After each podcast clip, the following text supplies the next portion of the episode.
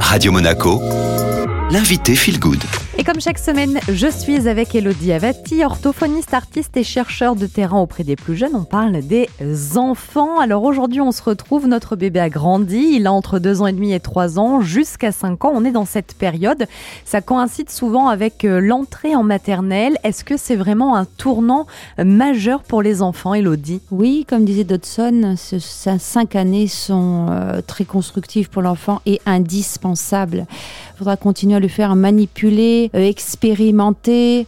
Euh, il faudra le laisser se confronter à ce monde extérieur, euh, à ces matières, à ces ustensiles divers et variés. Et également, bien sûr, l'accompagner dans l'affinement de tout ça pour sa motricité fine, dans le but des premiers apprentissages scolaires, que ce soit le comptage, que ce soit les premiers traits, les premiers jambages pour une lettre, jusqu'à l'écriture, la première écriture de son prénom dont il est souvent si fier.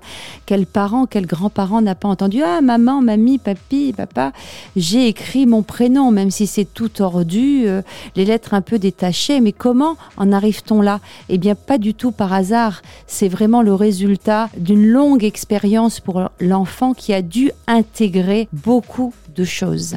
Est-ce qu'il en arrive là aussi, notamment au premier tracé, fermer les boucles, écrire, parce qu'il est capable de dissocier euh, son corps du reste? Euh, oui et non à la fois. Alors en fait, si vous prenez un enfant qui est à la crèche, par exemple, il va être capable plus de contenir son corps dans un espace, mais quand même, il va avoir besoin de surveillance pour contenir cet enfant qui pourrait dériver, on va dire sortir d'un espace et se faire mal ou faire mal à un autre sans le vouloir, bien entendu. Donc en première, la maternelle, on va dire que l'enfant est censé avoir été construit euh, sur, euh, sur quelques années et il est prêt à deux ans et demi, trois ans à être contenu assis sur une chaise. On devrait aussi l'autoriser à se lever toujours, parce qu'il devrait toujours avoir un espace de liberté pour continuer à appréhender l'espace qui l'entoure en vue toujours des premiers apprentissages de traces écrites. Et pour finir, Elodie Avati, euh, c'est bien d'avoir des supports hein, quand on a des enfants, on ne sait pas toujours euh, vers quoi se tourner pour les accompagner, les guider au mieux, euh, en tout cas comme on l'entend. Et aujourd'hui, on met un livre, un support à l'honneur, et c'est le vôtre. Oui, merci Julia. C'est Petit être au fil des saisons et des émotions. C'est un livre que j'ai pris beaucoup de bonheur à faire. Il est sorti récemment cette année. Et donc c'est un autre traitement euh, du ressenti et des émotions chez le tout petit enfant.